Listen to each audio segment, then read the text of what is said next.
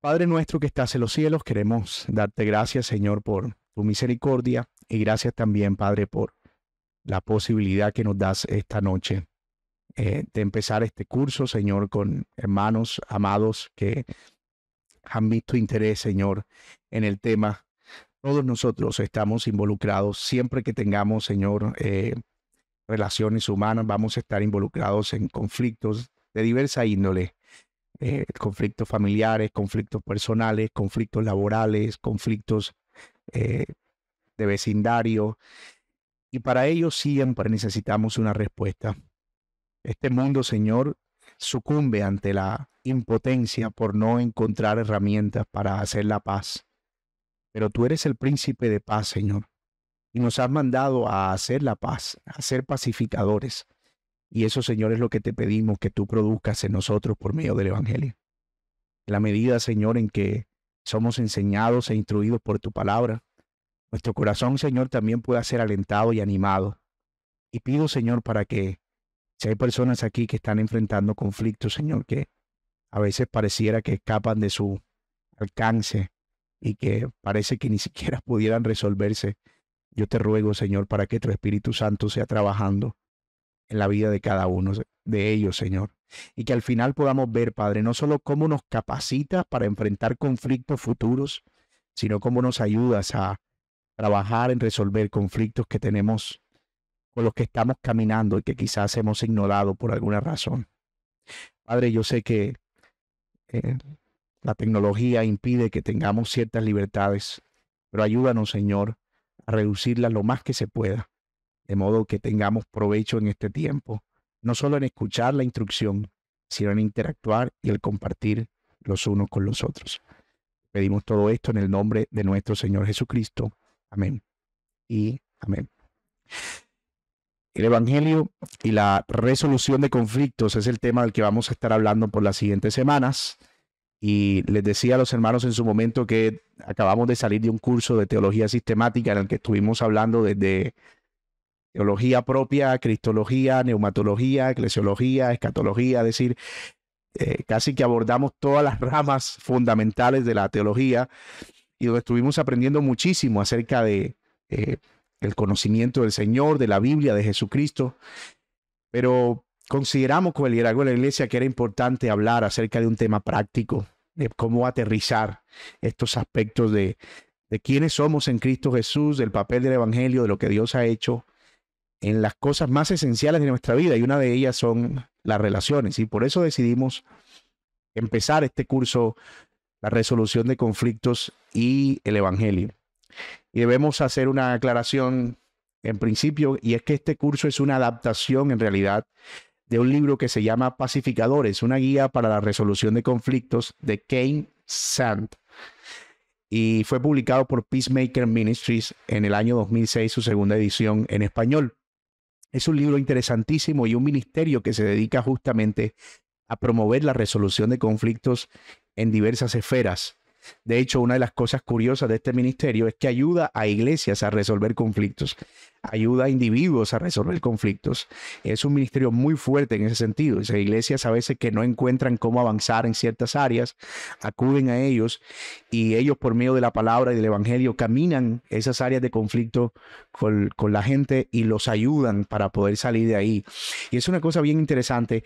Entonces, todo lo que vamos a estar viendo durante estas semanas, es justamente una adaptación de ese libro que lo hemos convertido en curso. Algunas cosas hemos omitido, otras las hemos ampliado, en otras vamos a enfatizar, pero en cualquier momento eh, vamos, o en casi que en todo momento vamos a estar haciendo referencia a este recurso, que por cierto ustedes pueden también encontrar en librerías del país. Otra vez, Pacificadores, una guía para la resolución de conflictos de Kane San. Así que Visto eso, entonces, vamos a entrar al primer tema que nos corresponde eh, en este eh, asunto de la resolución de conflictos y es lo que tiene que ver con la resolución de conflictos o el conflicto como una oportunidad. El conflicto como una oportunidad o como una ocasión, como una como un momento para resolver algo. Y hace un momento yo les decía que todos en algún momento de nuestra vida hemos enfrentado conflictos. Es, muy posible que ustedes estén atravesando en este momento un conflicto. No sé de qué magnitud, pero muy seguramente algunos conflictos eh, son, eh, digamos, temporales, otros conflictos son conflictos de años, especialmente los que se dan en el entorno de la familia. Se puede encontrar a veces hermanos que están en pelea con otros eh, entre ellos, ¿verdad? Por años y diferencias de ese tipo, personas que a veces en entornos tan cercanos como el entorno de la familia, incluso matrimonios, experimentan periodos y largos periodos de conflicto a veces sin resolver. Y todos nos hemos encontrado en esa, en esa, como en ese tapón, como que Tú, de repente vas y te encuentras con que no puedes avanzar, con que pareciera que no, las cosas no dan ni hacia adelante ni hacia atrás. Y todos hemos sentido esa impotencia que produce enfrentarnos al no saber cómo resolver el conflicto. Pero estoy muy seguro también que se han enfrentado a esto y es la idea de que uno entre más larga le da al conflicto, esperando que tal vez el tiempo resuelva las cosas, resulta que se va haciendo más y más grande y es cada vez más difícil resolverlo porque cada día va añadiendo más dureza o más endurecimiento, cada día va añadiendo eh, más dificultad, más orgullo al corazón, cada día va añadiendo más razones y el conflicto está ahí. De hecho, el conflicto tiene la facultad de ser eh, terriblemente dañino y contagioso. Acuérdense de eh, Esaú, de quien se dice en Hebreos capítulo 12 que de él, en un conflicto con su hermano, por una situación de una bendición, brotó una raíz de amargura que terminó contaminando a muchos. Es decir, el, el, conflicto, si nosotros no nos damos cuenta, lo dejamos crecer, se va convirtiendo en algo que es cada vez más y más difícil de resolver. He sabido de incluso casos en los que hijos empiezan un día por no hablarle a su papá por alguna razón, porque el papá no le dio dinero para ir a tal parte, y luego al día siguiente el enojo se mantiene y al día siguiente el enojo se mantiene, y cada día que pasa se va acumulando y acumulando más carga y se hace cada vez más difícil el poder ir y humillarse, porque es como que se siente que se va a perder todo el enojo ganado, entre comillas. Entonces es una situación a la que nos enfrentamos día a día. Esa es la realidad de nosotros como cristianos en este mundo y es una de las cosas que enfrentamos por el simple hecho de ser herederos de Adán, por el simple hecho de estar en un mundo caído, por el simple hecho de, ser nosotros pecadores y lidiar también con pecadores.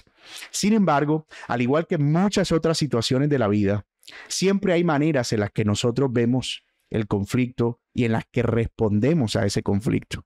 ¿Se han escuchado esa eh, analogía del vaso medio lleno o el vaso medio vacío?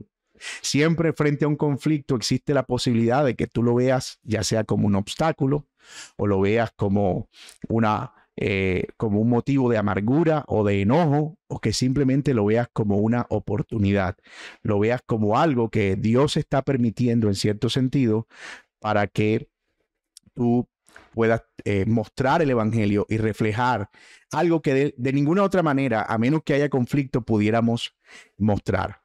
Mateo capítulo 5, versículo 9, habla acerca de que justamente lo que se espera de un creyente es que seamos pacificadores. Bienaventurados los pacificadores porque ellos serán llamados hijos de Dios. Una característica de un hijo de Dios es justamente su capacidad para buscar la paz. Hebreos también dice, busquen la paz y la santidad sin la cual nadie verá al Señor. Busca la paz y síguela. Es decir, es, es el, el, ser pacificador, el buscar la paz, el dar el paso hacia la paz, es una característica inherente del cristiano, es decir, pertenece a nuestra naturaleza de creyentes. Como dije, para algunos el conflicto es un peligro que amenaza arrasarlos y dejarlos golpeados y dolidos, y para otros es un obstáculo a conquistar rápidamente y decididamente sin considerar las consecuencias. Es decir, todos tenemos puntos de vista distintos al conflicto y cada uno de ellos nos representa un desafío, pero para algunas personas, y esto es tal vez la virtud a la que quisiéramos llegar, ellas han aprendido a que el conflicto es una oportunidad para resolver problemas comunes de una forma que honre a Dios y ofrezca beneficios a los involucrados. Como les dije, para algunos el conflicto es un peligro, Para algunos, para otros, el conflicto es un obstáculo y para otros el conflicto es una oportunidad. Algunos lo ven como una amenaza, otros lo ven como algo a lo que hay que sacarle el cuerpo y otros lo ven como una oportunidad. Y esta visión, la visión de ver el conflicto como una oportunidad, es la que puede transformar la forma en la que estamos resolviendo ese conflicto. Piénselo bien. Si por un lado nosotros vemos el conflicto como un peligro, ¿cuál va a ser nuestra reacción natural? Acabar el peligro. Irnos a la ofensiva contra aquello que nos amenaza. Y posiblemente sea una salida que no nos conduzca a un buen lugar. Por otro lado, quienes lo ven como un obstáculo simplemente deciden que es sabio ignorar el conflicto, dejarlo ahí como si no estuviera, mirar para otro lado, pero eso también puede traer terribles y nefastas consecuencias. Lo cierto es que si hay un conflicto en el que estamos involucrados, no podemos ignorarlo. Y ya seguramente algunos de ustedes han experimentado eso. Esos intentos por ignorar los conflictos terminan siendo peor. Lo vamos a ampliar en un momento. Que en realidad nuestra meta es poder caminar hacia adelante del conflicto, pero no caminar hacia la ofensiva, sino con el ánimo de conciliar. Y es allí donde el conflicto es visto entonces como una oportunidad. Ahora bien, parte de lo que vamos a estar viendo en este curso se concentra en esta gráfica que ustedes tienen frente a sus ojos en este momento. Eso es lo que el autor llama una loma resbaladiza. Es un gráfico eh, con el que algunos de los que están aquí eh, ya estarán familiarizados, pero ese es un gráfico que nos muestra básicamente estas etapas o estas formas de enfrentarnos al conflicto, como ya se los mencioné. Ustedes pueden ver, la loma tiene tres áreas en las cuales se identifican varios rangos de acción el primero de ellos, que está enumerado ahí como el número uno, lo llamamos respuestas de escape y vamos a ampliar ahorita cada una de ellas, no se preocupe, que son frente al conflicto respuestas que simulan la paz, pero que no son pacíficas en realidad. Por otro lado, en el número dos tenemos las respuestas de ataque, que son esas respuestas que rompen la paz, es decir, las que van hacia el frente. Y finalmente tenemos las respuestas de paz, que son las respuestas que buscan la que admiten que hay un conflicto, pero que buscan también la solución a ese conflicto. Y noten que tienen que ver con las tres cosas que les mencioné ahorita. Los que frente al conflicto lo ven como un obstáculo y que terminan sacándole el cuerpo o evitándolo. Los que ven el conflicto como una, una amenaza, por lo tanto hay que atacar ese conflicto con todas las fuerzas. Y finalmente, y tal vez lo menos popular, es los que ven el conflicto como una oportunidad de mostrar la gloria de Dios, de ser como Cristo, de aprender algo, de resolverlo, de buscar una salida en la que los involucrados o las partes involucradas en el proceso eh, salgan beneficiadas. Ahora bien, imagínense que esa loma que usted ve ahí es una loma que está cubierta de nieve. Esta es una loma y además de eso tiene aceite 3 en 1 arriba. Y usted está descalzo arriba de esa loma. Completamente descalzo. Es muy probable que usted se deslice ya sea a un lado o al otro porque es muy difícil mantenerse en el rango seguro de esa loma resbaladiza. Pero justamente de eso se trata las respuestas de paz. De eso se, se trata la resolución de conflictos de mantener nuestros pies anclados en esa zona segura. Cuando uno experimenta conflictos es fácil asumir una actitud o defensiva o antagónica y ambas respuestas empeoran las cosas y pueden llevar a reacciones más extremas. Si usted quiere permanecer encima de esta loma resbaladiza, deberá hacer dos cosas. Dos cosas. Primero, pida a Dios que lo ayude a resistir la inclinación natural a escapar o atacar cuando se enfrenta al conflicto. Número uno, pídele a Dios que le ayude a resistir la inclinación natural de escapar o de atacar cuando se encuentra en un conflicto. Y número dos, pídele a Dios que le ayude a desarrollar la capacidad de vivir el Evangelio usando la respuesta de paz que mejor se adapte. Noten que digo que mejor se adapte porque no en todos los casos nosotros aplicamos las mismas estrategias de resolución. ¿verdad? Entonces pídale a Dios que le dé la capacidad de vivir el Evangelio usando la respuesta de paz que mejor se adapte a la resolución de un conflicto específico. Así que con esas dos cosas en mente, Señor, ayúdame a evitar irme a uno de estos dos extremos y Señor, ayúdame a vivir de tal manera a la luz de la cruz que yo pueda mantenerme en esa área segura, en esa zona segura que pueda responder pacíficamente. Veamos qué es lo que significa cada aspecto de los que vemos ahí y cada y, y qué es lo que implica en la práctica. Vamos a ir en primer lugar al lado izquierdo de nuestra loma, que son esas respuestas que llamamos de escape, el lado morado de nuestra loma resbaladiza, las respuestas de escape. Y allí tenemos tres respuestas de escape. No sé si ustedes la están viendo conmigo, déjenme ver si se las puedo señalar por aquí, en esta área que está aquí. La primera de ellas, de arriba hacia abajo, la negación. La segunda, la respuesta de huida.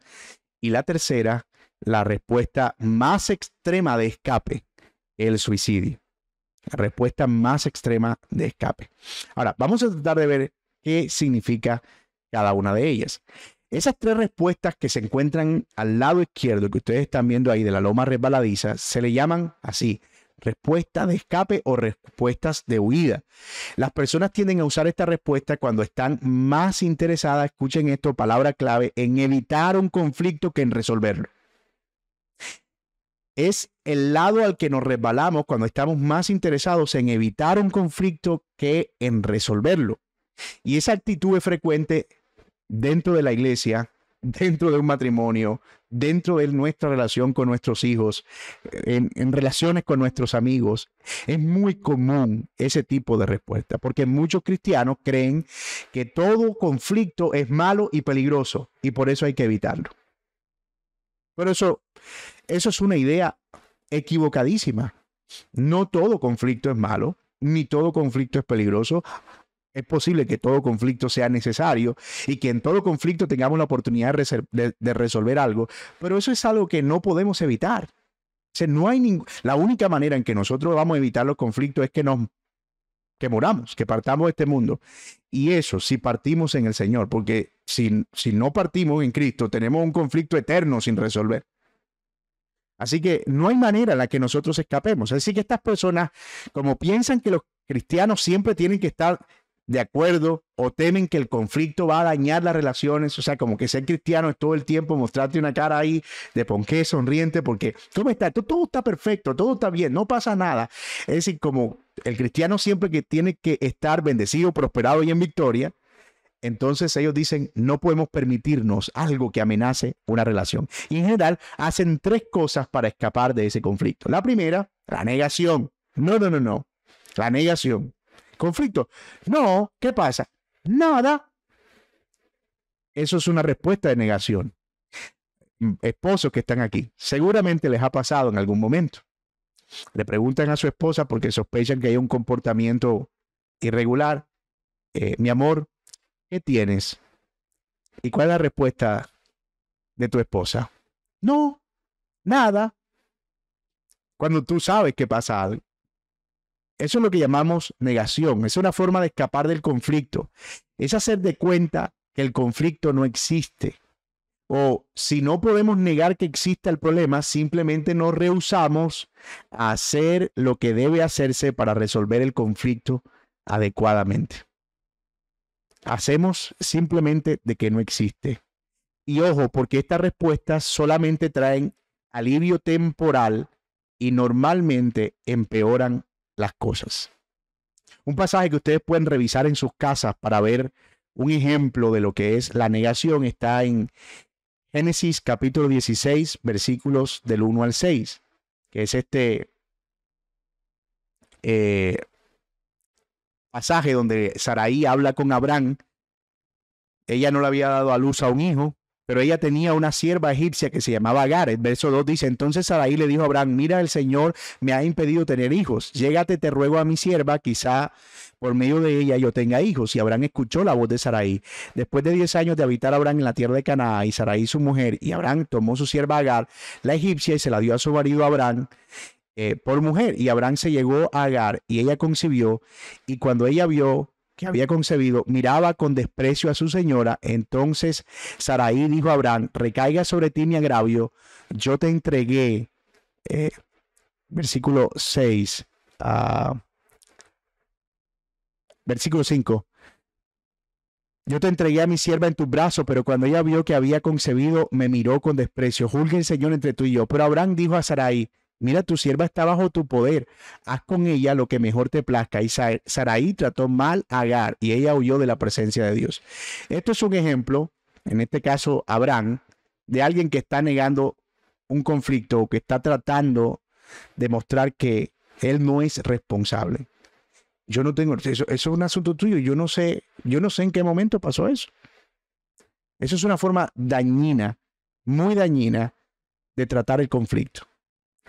¿Por qué? Porque nos lleva justamente a no reconocer que está sucediendo algo. La segunda forma de irnos al lado izquierdo de esa loma resbaladiza son las respuestas de huida. Eso puede incluir dejar la casa, me voy. Ustedes saben, los niños, cuando uno está pequeño y a uno le pegan, es lo primero que uno piensa, me voy de esta casa, me voy. ¿Cierto? Terminar una relación, un trabajo, pedir un divorcio, renuncio, me divorcio, me separo, me voy de la iglesia. Respuestas de huida. En la mayoría de los casos, la huida solo posterga una solución adecuada de un problema. Y eso es algo que hay que ver de cerca. Por ejemplo, un divorcio no resuelve un conflicto. Eso es una, es una realidad que los que asumen o los que asumimos, porque yo me incluyo en el rango de personas que prefiere irse a ese tipo de respuestas, las respuestas de huida, el dejar hablando solo, el yo me voy, yo no tengo nada que ver con eso. Los que tomamos ese tipo de camino, casi siempre pensamos que el librarnos o el quitar de la vista el problema resuelve el problema, pero eso no, no siempre sucede. En la mayoría de casos, la huida, al igual que la negación, solo posterga una solución adecuada de un problema. Así que esta generalmente es una forma dañina de tratar un conflicto. Ahora, ojo, aquí hay que aclarar algo. Puede haber situaciones en que la huida sea necesaria y apropiada. Por ejemplo, cuando hay una inclinación agresiva en una de las partes y hay una y, los ánimos se están elevando, es posible que para evitar temporalmente la euforia del momento yo tenga que irme. O puede ser que yo quiera tomarme un tiempo para orar y pensar más calmadamente porque mis pensamientos están supremamente agitados. O puede ser que haya una situación en la que hay eh, abuso o maltrato o está en peligro la vida o la integridad de una persona. Bueno, en esos casos, la huida puede ser una, un mecanismo de contención y de prevención de una tragedia y entonces puede ser que se dé, pero pero no puede verse como la salida, es más como la mitigación de una posible consecuencia lamentable. Entonces puede ser, hay casos en los que la huida es un camino a tomar, pero no siempre debemos verla como la solución al problema. Y finalmente, está el extremo de nuestra loma resbaladiza, que es el suicidio. Es la expresión máxima de escape de un conflicto. Cuando la persona pierde toda esperanza de resolver un conflicto, pueden buscar escapar de la situación. Y esto es un caso extremo, la decisión de quitarse la vida. Ustedes pueden ver ejemplos de eso en la Biblia.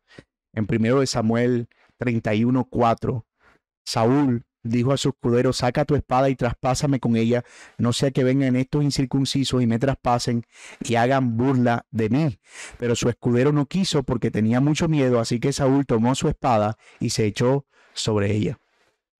Esta salida eh, normalmente es una salida desesperada y es una forma en la que simplemente decidimos alejarnos definitivamente del conflicto, pero es una decisión nefasta, nefasta porque efectivamente no, ni resuelve el conflicto y posiblemente te ponga de cara a enfrentarte con una situación mucho mayor delante del Señor.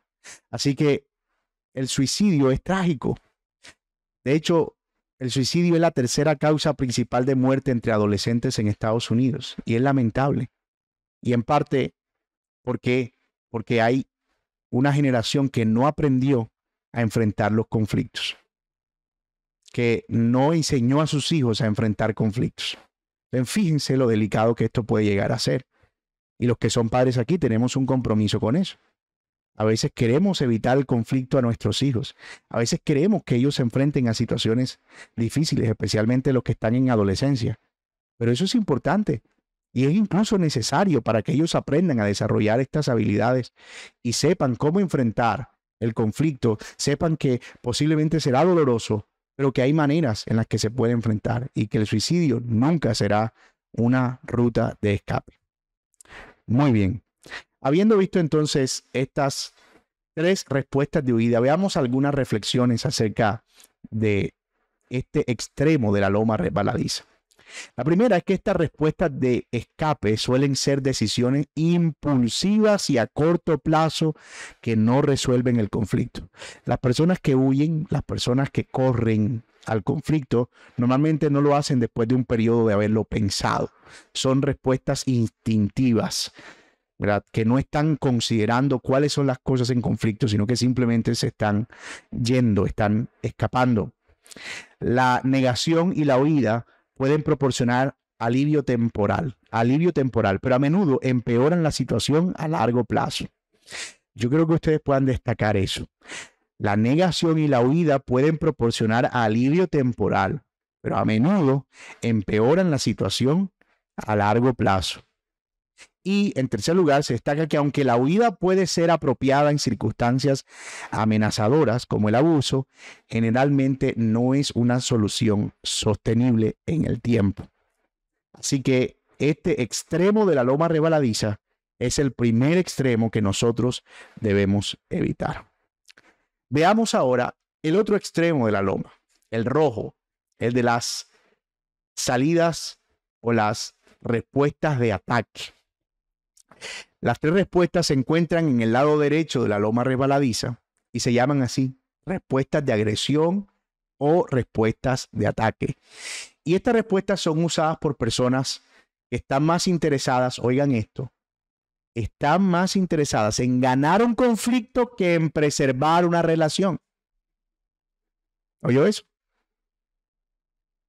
Personas que para ellas es más importante tener la razón que cuidar una relación, ganar un conflicto que preservar una relación. Decir, la meta es como decir, yo gané. Y no sé si usted le ha pasado, pero esto pasa a veces en muchos conflictos. Sí, sí, sí, tú tienes la razón. Sí, pero es como una forma de decir, eso es lo que tú quieres, cállate. Pero eso provoca más al que está en esta respuesta de ataque, porque él está como que, no, tú no entiendes que yo tengo la razón. Tú todavía no lo crees, me estás provocando. Sí, sí, ya, ya, ya, tú tienes la razón. Es lo peor que le puede decir a alguien que está en este lado de la loma resbaladiza, porque él quiere ganar el, el, conflicto, pero, pero ganarlo en la arena, no ganarlo porque el otro se fue.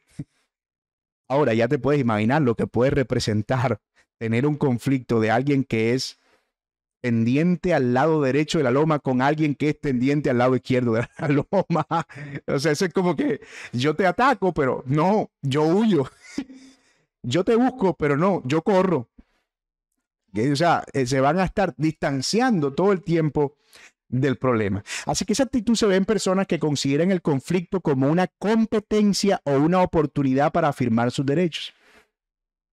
Ellos ven el conflicto como una competencia o como una oportunidad para controlar a otros, sacar provecho de su situación, mostrarse como superiores, etc. Para mostrar también que están por encima en términos de argumentos. Las respuestas de ataque son usadas normalmente por personas que son fuertes y seguras de sí mismas. Voy a usar eso entre comillas, fuertes y seguras de sí mismas, porque muchas veces eh, eso puede estar más impulsado por el temor a ser agredidos, o por el temor a perder, o por el temor a ceder terreno. Así que en el otro extremo están también las personas que responden con ataque porque sienten que son débiles temerosas, inseguras o vulnerables. O sea que esta no es necesariamente un área reservada solo para personas de temperamento fuerte con el ceño fruncido, ¿verdad?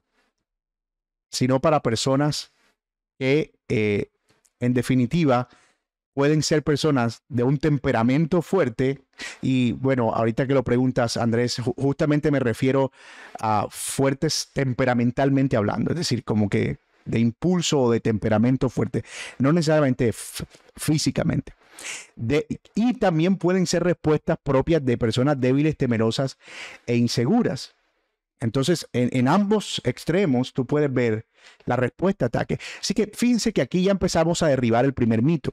Y es el mito de que personas de carácter fuerte o de temperamento fuerte más bien siempre responden de ataque o personas de temperamento débil siempre responden a la huida.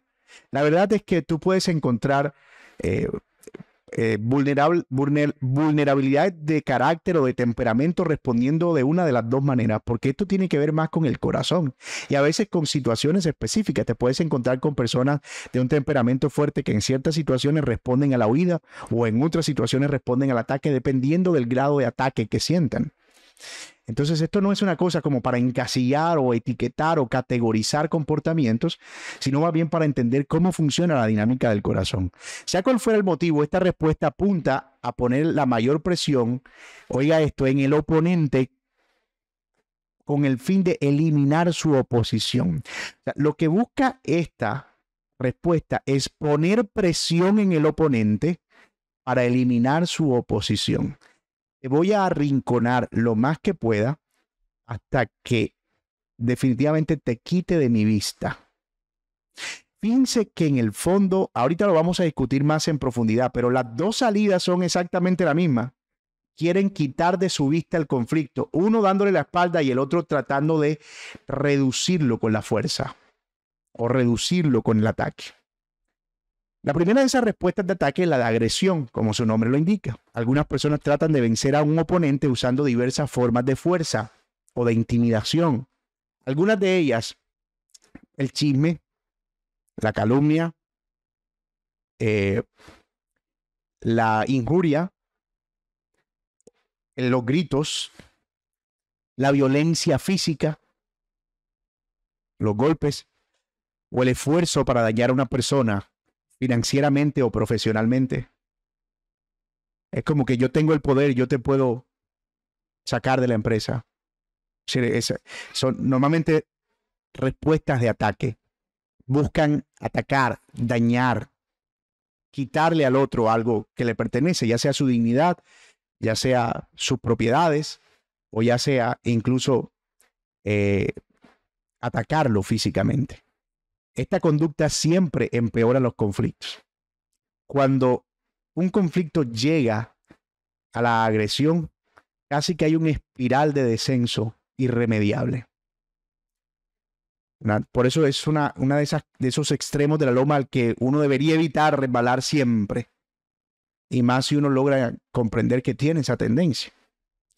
La otra respuesta es el litigio. Litigio, como su nombre lo indica, es otra forma de forzar a las personas a ceder a nuestra voluntad, como llevándolas a juicio. Si bien algunos conflictos pueden ser llevados legítimamente ante un juez, y ahora lo vamos a discutir, las demandas generalmente dañan las relaciones y a menudo no logran una justicia completa. Yo recuerdo que en mi pueblo antes existía, no sé si algunos se acordarán de ese lenguaje, el lenguaje de te voy a sacar una boleta. Era como sacar una, de ahí viene de hecho el término boletear, de que nosotros usamos en la costa. Eh, te voy a sacar una boleta, era voy a denunciarte en el CAI o en, la, en el puesto de policía y voy a sacar una orden para que tú comparezcas en juicio. En mi pueblo había mujeres que eran conocidas por ser boletosas, o sea, ella cualquier cosa era una boleta. eran señoras normalmente muy conflictivas. Entonces, todo era. Tú tenías una deuda con ella, una boleta. Tú, eh, tu hijo peleaba con el hijo de ella, una boleta. Tú, eh, boleta. ¿Cierto? Es ese tipo de actitud como que voy a ir donde alguien que venga y como yo no puedo hacerlo, alguien que venga y pelee por mí y te destruya. y te haga daño. Es como usar el sistema dentro del marco legal, ¿verdad? Para hacer que eso te dañe. Y ojo, hay situaciones en las que sí es posible que podamos acudir a este tipo de, de práctica, pero en el caso de los creyentes debemos ser bien cuidadosos con eso. Un ejemplo lo vemos en 1 Corintios 6, del 1 al 8. Ustedes pueden buscarlo en sus casas. Primera los Corintios capítulo 6, versículos del 1 al 8, que es un pasaje, resumiéndolo, donde habían un conflicto que Pablo, o un problema que Pablo estaba lidiando con la iglesia de Corinto. ¿Qué pasaba? Bueno, los hermanos de Corinto querían estar demandándose unos, al otro, unos a otros con el propósito de mostrar públicamente quién tenía más habilidad de debatir. Era como esa cultura de la, de la Grecia, de los debates, en donde todo el mundo estaba todo el tiempo tratando de usar sofismas y el otro de presentar argumentos y alegatos. Y era, eso era un espectáculo. Y, había algo como esto, por ejemplo, traído a nuestro tiempo. Era una iglesia en la que fulano de tal le prestaba plata a Mengano y rogaba para que Mengano no se la devolviera en el tiempo con el fin de al día siguiente demandarlo yo te presto plata, pero que no me pague, que no me pague, que no me pague. ¿Para qué? Para demandarlo. Y Pablo dice, ¿no deberían más bien ustedes sufrir el agravio? No deben los jueces no creyentes juzgar las cosas de los creyentes. Ojo, por supuesto, eso tiene excepciones. Si estamos hablando de una persona que comete un abuso sexual contra un menor o alguna, es decir, nosotros no vamos a estar como, ay, no, qué pena llevar esto ante, no, eso es un delito. Y eso no se puede ocultar. Para eso está la ley civil y nosotros deberíamos acudir a ella. Pero en asuntos menores, a veces entre los creyentes, eso se ve eh, con mucha frecuencia, pero no es algo que la Biblia apruebe. Cuando hay cristianos involucrados en ambos lados, lo que sufre realmente es el testimonio del Evangelio, porque un juez no creyente termina diciendo, no se supone que estos son cristianos, los reyes de la paz, los que son llamados a ser pacificadores, y vienen a nosotros para que resolvamos los conflictos. No sé si hay algún abogado aquí entre nosotros, pero miren, a los jueces no les gusta que les lleven casos menores. Ellos dicen, ¿cómo la gente no puede resolver asuntos tan simples? ¿A qué estado ha llegado nuestra sociedad que tienen que venir a un juez para resolver los asuntos eh, más insignificantes? Imagínate ahora, si quienes llegan ahí son creyentes, la reputación del Evangelio está en juego.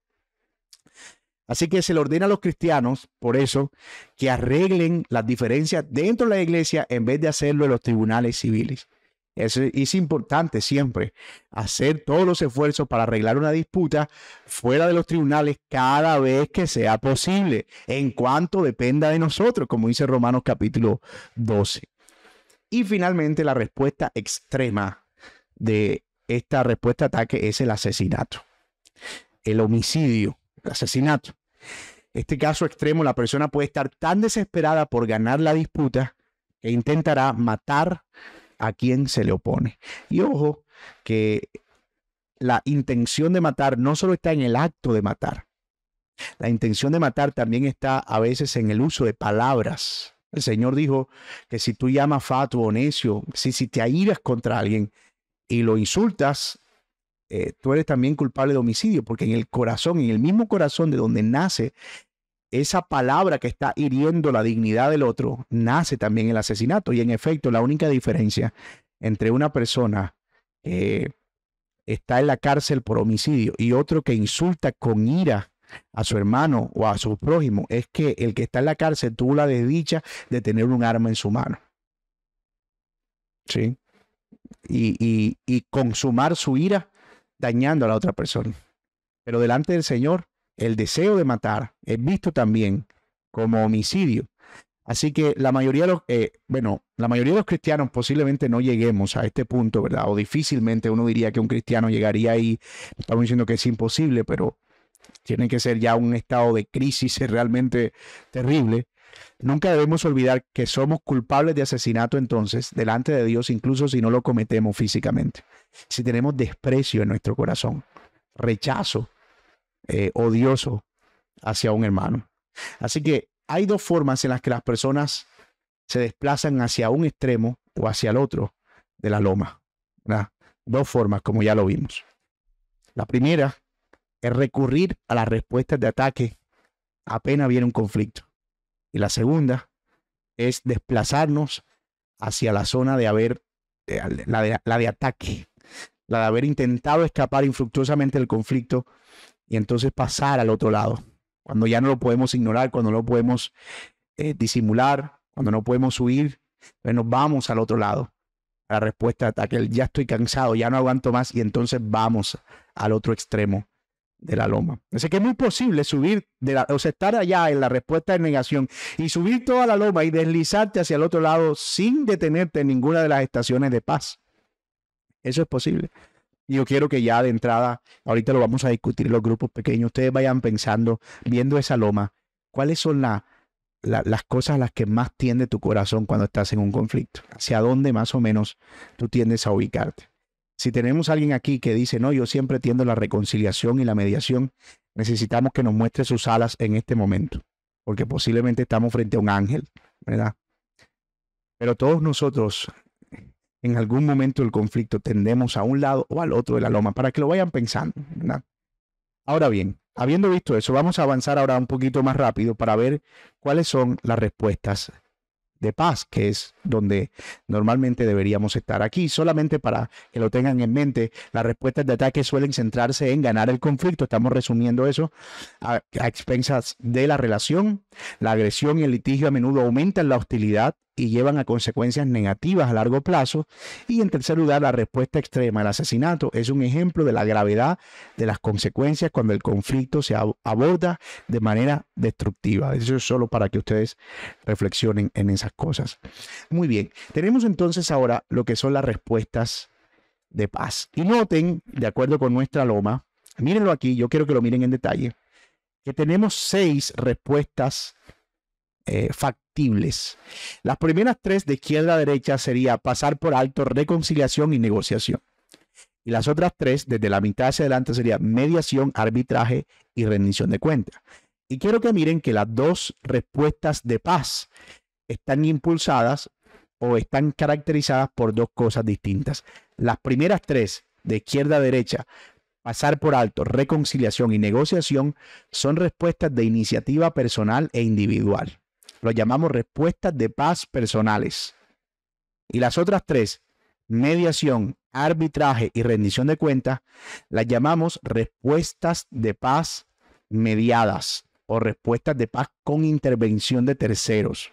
Se puede llegar a la paz en ambas formas, dependiendo de la gravedad del conflicto. Y noten, entre más lejos estamos de la agresión, es más factible resolverlo personalmente. Pero entre más cerca estamos de la agresión, es posible que vayamos necesitando de terceros. Eso solamente para que lo vayan analizando como un dato curioso. Ahora sí, veamos entonces estas respuestas de paz personales. La primera, pasar por alto la ofensa. Son seis respuestas de paz. La primera, de izquierda a derecha, pasar por alto la ofensa. Muchas disputas son tan insignificantes que deben ser resueltas pasando por alto la ofensa de manera silenciosa y deliberada. eso no es guardar. Eso no es después me las paga. Eso no es yo no te voy a decir nada, pero después arreglamos. No. Eso es simplemente entender que hay cosas que son ofensas que yo puedo cubrir. Y aquí el Evangelio está trabajando continuamente, ¿no? A veces eh, fulano dijo un comentario o me vio y no me saludó. O sea, cosas de ese tipo. Eh, son, son, cosas que a veces eh, eh, pasaron y simplemente damos el beneficio de la duda, entendemos que tal vez la persona está teniendo un mal día, lo que sea, pero es como que lo cubrimos en un manto de amor. Proverbios dice, el Proverbio 19:11 dice, la discreción del hombre le hace lento para la ira y su gloria es pasar por alto una ofensa. Proverbios 19:11. Dice otra versión, el, el buen juicio del hombre hace al hombre, el, buen juicio, perdón, hace al hombre paciente. Su gloria es pasar por alto la ofensa. También pueden revisar Proverbios 12, 16. El enojo del necio se conoce al instante, pero el prudente oculta la deshonra. 17, 14 del mismo proverbio. El comienzo del pleito es como el soltar de las aguas. Deja pues la riña antes de que empiece. Deja pasar por alto la ofensa. Colosenses 3:13, soportense unos a otros, perdónense unos a otros, y si alguno tiene queja uno contra otro, como Cristo les perdonó a ustedes, así también háganlo ustedes, pasen por alto la ofensa. Eso no es alcahuetear, eso no. Ya veremos que hay momentos en los que no se puede pasar por alto una ofensa, ¿verdad? Primera de Pedro 4:8, sobre todo sean fervientes en su amor los unos a los otros, pues el amor cubre multitud de pecados. Pasar por alto la ofensa puede ahorrarnos muchos, pero muchos conflictos. Pasar por alto una ofensa es una forma de perdonar que involucra una decisión deliberada de no hablar de ella, pensar en ella o dejar atormentarme por ella en el futuro. Lo perdoné, lo pasé por alto. Ya eso fue, no existe, pasó. La otra es la reconciliación. Esto es cuando ya no puedo pasar por alto la ofensa. Si una ofensa es demasiado seria como para pasarla por alto o dañar la relación, tenemos que resolver los temas personales o relacionales a través de la corrección o la corrección amorosa y el perdón. Lo que llamamos reconciliación. Mateo 5:23, si tu hermano tiene algo contra ti, ve primero y reconcíliate con tu hermano. Proverbios capítulo 28, versículo 13. El que encubre su pecado no prosperará, pero el que confiesa y lo abandona hallará misericordia. Gálatas 6.1, hermanos, si alguien es sorprendido en pecado, ustedes que son espirituales deben restaurarlo con un espíritu humilde. La reconciliación viene siendo el mandato después de que yo digo, mira, esta ofensa ya no la puedo pasar, es una ofensa grave, creo que reiterativa, Así que necesitamos reconciliar, llamar a esta persona, hacerle ver que hay un pecado, hacerle ver que es momento ahora de resolverlo. Así como el Señor los perdonó, perdonen también ustedes, dice Colosenses 3, 13. Y finalmente, cuando ya la reconciliación tampoco está teniendo un resultado, se ve más lejos y difícil, viene lo que llamamos una negociación. Aun cuando resolvamos exitosamente los temas vinculados a la relación entre las partes. Tal vez necesitemos todavía solucionar temas materiales. Ojo a esto, la negociación se produce cuando hay afectación física o material. Si yo tengo una deuda contigo, o tú tienes una... No, vamos a usar la deuda porque puede ser un ejemplo muy sensible, pero bueno, sí, se aplica, aplica muy bien.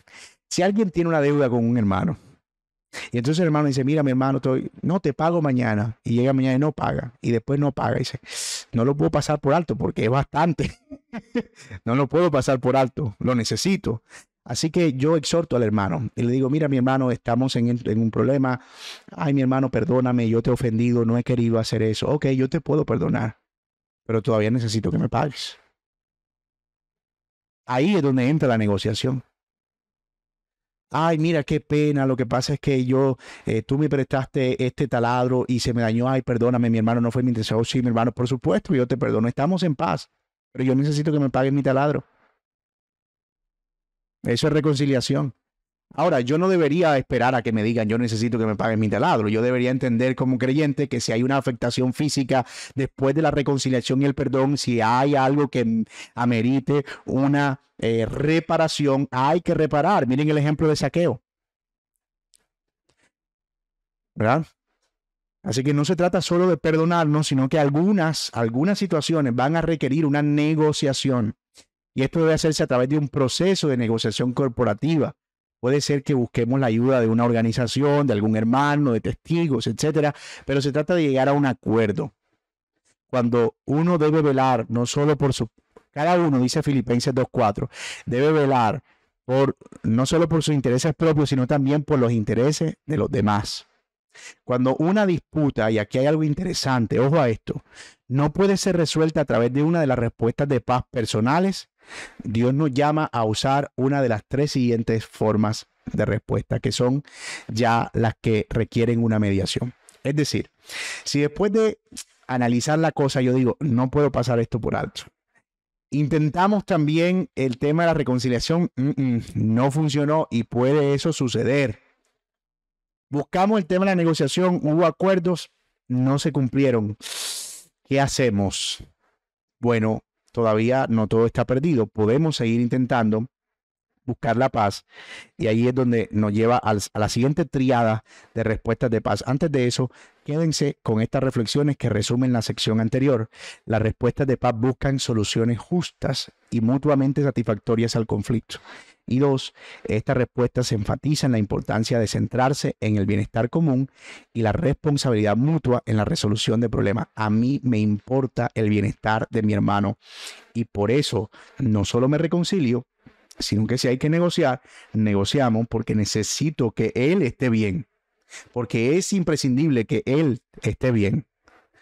Ahora bien, si eso no, es, no se puede, entonces vamos a la siguiente triada, que son las que llamamos respuestas de paz asistida. me están siguiendo, ¿verdad? Creo que esta, esta loma resbaladiza nos ayuda muchísimo porque eh, parece que tiene una estructura muy fácil de asimilar, pero es bien importante que nos vayamos deteniendo en cada uno de los pasos. Ya vamos llegando casi al final y a las reflexiones finales para luego tener un tiempo con los grupos pequeños. Cuando una disputa no puede ser resuelta, ya dijimos, pasamos a las respuestas de paz asistida. Y de nuevo, hermanos, que no podamos resolver algo con la mediación, perdón, con la pasar por alto, con la reconciliación o la negociación, no significa que debamos romper la paz. Todavía hay recursos a los que podemos apelar. Y esos recursos son buscar la ayuda de terceros. La primera de esas respuestas es la mediación si dos personas no pueden alcanzar un acuerdo privado, deberían pedir a una o más personas objetivas para que se reúnan con ellas para ayudarle a comunicarse más eficazmente y explorar soluciones posibles. Es decir, Mateo 18, eh, 16, pero si no te escucha, lleva contigo a uno, dos o más testigos, para que en toda palabra sea confirmada por boca de dos o tres testigos. Ahí es donde entra la mediación. Y esos mediadores pueden hacer preguntas, pueden dar consejos, pero no tienen ninguna autoridad. Ojo que esto es importante. Solo dirigen, presencian, atestiguan, sugieren. Pero en esta etapa de mediación, los mediadores no tienen autoridad para forzar o aceptar una solución específica. Si tú y yo tenemos un conflicto, los dos decimos, mira, vamos a buscar a alguien que nos ayude, que nos guíe pero todavía no estamos en el punto de que vamos a hacer lo que esa persona diga, sino como alguien que nos escuche, que nos ayude a ver más claramente lo que otros tal vez no está, los dos no estamos viendo de cada uno. Si eso no se logra, entonces pasamos a la siguiente forma de respuesta asistida que es el arbitraje. Entonces, creo que todos estamos familiarizados con la palabra arbitraje. Cuando usted y su oponente no pueden arribar a un acuerdo voluntario sobre un tema material, les podrán designar a un árbitro. No, esto no es un partido de fútbol, pero sí es una persona que va a escuchar nuestros argumentos y que va a darnos una solución. Y ustedes vieron eh, primero los Corintios 6. De hecho, primero los Corintios es una carta que se escribe para que Pablo sea árbitro. Ellos tenían muchos problemas de divisiones, de demandas entre ellos, de escena del Señor, muchos conflictos matrimoniales. Y Pablo lo que a él lo llaman a eso, para que él medie un arbitraje. Lo que tú digas, eso hacemos. Así que el arbitraje tiene esa eh, función, ¿verdad? Llamar hermanos para someternos a ellos. Pablo lo dice en 1 Corintios 6, 4, dice, entonces si tienen tribunales que juzguen los casos de esta vida, ¿por qué no ponen por jueces a los que nada son en la iglesia? Eso quiere decir que si vamos a buscar jueces, deberíamos buscarlo dentro de la iglesia primariamente. primariamente. Y finalmente tiene, tenemos la rendición de cuentas. Hay un error en la diapositiva. Eh, ahí debería decir rendición de cuentas, no negociación, que hacía parte de la anterior. Rendición de cuentas. Si una persona que dice ser cristiana rehúsa ser reconciliada y hacer lo correcto, el Señor ordena a los líderes de la iglesia que intervengan formalmente para que la persona rinda cuentas ante la Biblia y para promover el arrepentimiento, la justicia y el perdón. Si se niega a oír a dos testigos, ¿qué deben hacer? Llévelo a la iglesia. La participación directa de la iglesia se ve generalmente en forma negativa entre cristianos hoy en día ay, ¿por qué la iglesia tiene que meterse en eso? Es que eso es bíblico.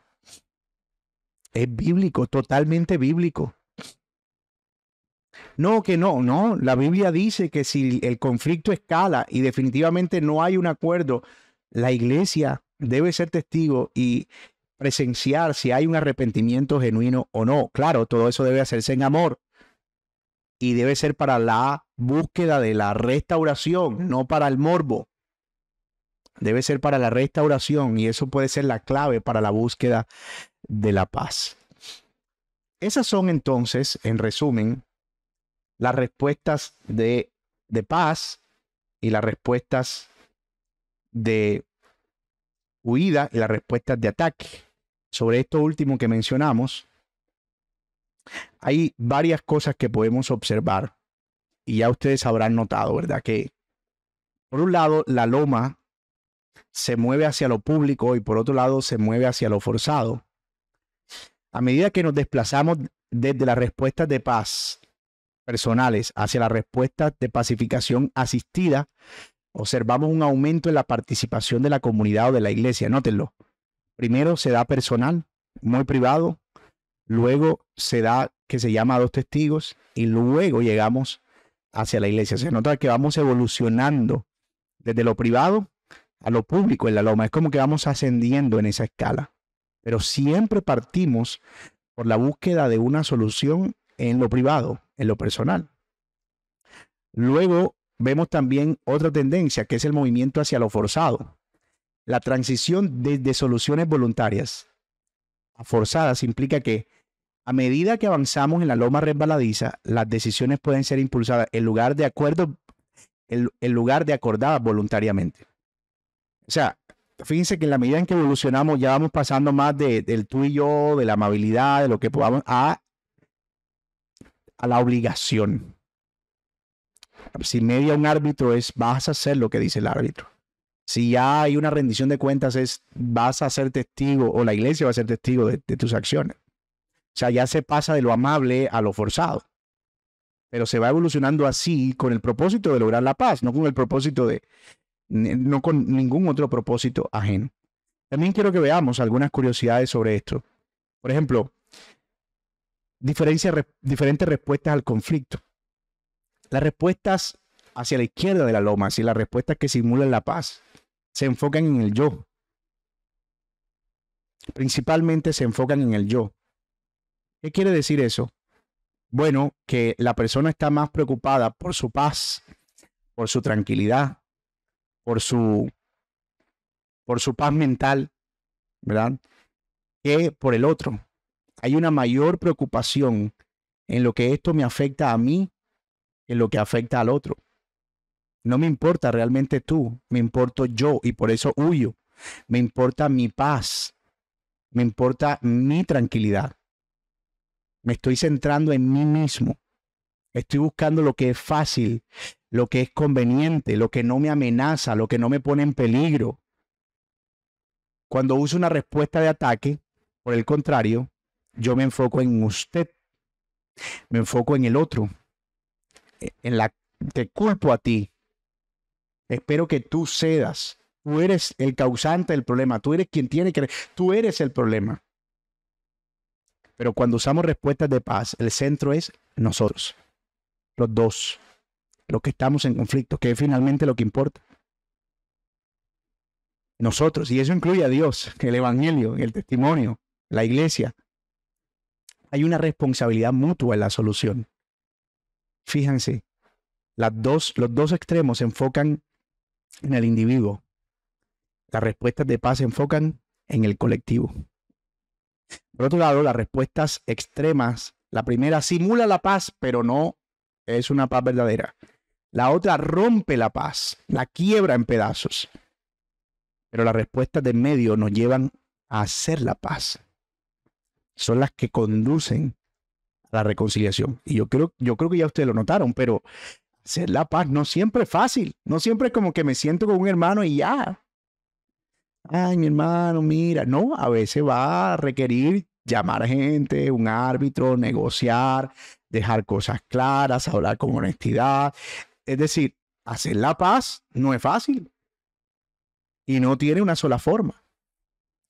Entonces, ojo, porque puede ser que a veces nos confundamos en que estamos simulando la paz, pero no estamos realmente en paz. Y eso es un problema.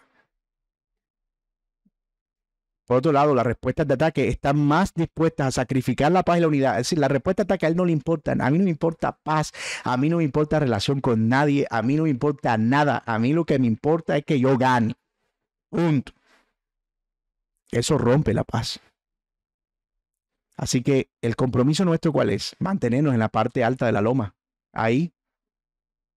Que si yo estoy, eh, digamos, aquí llegando ya aquí, ay, ay, ay, ay, ay, ay, ay, ay, ay, ay, y subo y otra vez, que si de repente en otro conflicto me estoy, ay, Dios mío, ay, ay, ay, ay, me agarro y subo otra vez, ¿verdad? Pero básicamente estoy continuamente en, en ese trabajo de mantenerme en esa parte alta de la loma. Hemos terminado ahí entonces en lo que tiene que ver con el desarrollo de la clase de hoy. La conclusión a la que llegamos es esta. Usted podrá tener algunas otras conclusiones, pero me gustaría compartirle esta conclusión. Los conflictos son inevitables, pero entender las distintas formas de enfrentarlos y conocer las tendencias de nuestro propio corazón es clave para encontrar una salida pacífica. Saber cómo se está comportando mi corazón me va a ayudar a saber en qué etapa del conflicto estoy, en qué área de la loma y hacia dónde debo escalar, qué debo hacer, si debo o no buscar ayuda. Así que esta parte es importante porque es la parte diagnóstica y de donde depende finalmente la solución. Así que para mis hermanos que están en YouTube de espectadores, ustedes pueden tomar también estas preguntas y discutirlas con ustedes. Ahorita vamos a ir a, los grupos pequeños y vamos a tomarnos 15 minutos allí. La clase se va a extender hoy un poquito más porque al empezar dimos una introducción y dimos algunas recomendaciones y nos tomamos 11 minutos. Así que eh, vamos a ir ahorita a los grupos pequeños, vamos a hacer unos grupos de tres y ahí con dos personas más usted va a discutir estas tres preguntas que están ahí. ¿Cuál de las diferentes formas de reaccionar a los conflictos es la con la que más eh, frecuencia te inclinas o a la que más te inclinas frecuentemente? Dos, ¿cuál crees que es el peligro de no enfrentar los conflictos e inclinarnos hacia las respuestas de escape? Es decir, ¿hacia dónde nos puede llevar eso de ir a las respuestas de escape? Y tres, ¿por qué crees que nos cuesta mantenernos en la cima de la loma resbaladiza, asumiendo respuestas de paz en medio de un conflicto? ¿Por qué es tan difícil, por Dios, mantenernos allí? Así que estén atentos porque ahora les va a aparecer un mensaje allí. Y es importante que ustedes le den a ese mensaje unirme al grupo para que se vayan a su grupo pequeño de tres que es aleatorio y allí puedan discutir esas tres preguntas. Si quieren pueden hacerle captura o yo bien puedo mandarlas ahorita al grupo o a cada uno de ustedes mandarle las preguntas para que las tengan allí en su en su grupo pequeño de discusión, pero vamos a tomarnos en eso unos 10 minutos, tal vez unos 15 minutos aproximadamente, y van a discutirlo entre ustedes con su grupo. Al final también hay una hoja para compartir para las personas que están eh, trabajando esto personalmente y hay unos, unos puntos que usted puede trabajar en su casa, en su cuaderno de notas y responderlas. Todas estas notas van a estar disponibles al terminar la clase para que usted, si está involucrado actualmente en un conflicto, estas preguntas les van a ayudar a aplicar los principios que vimos en este capítulo. Sí, Usted lo va a recoger y va a responder a esas preguntas y seguramente va a ser un buen ejercicio de meditación.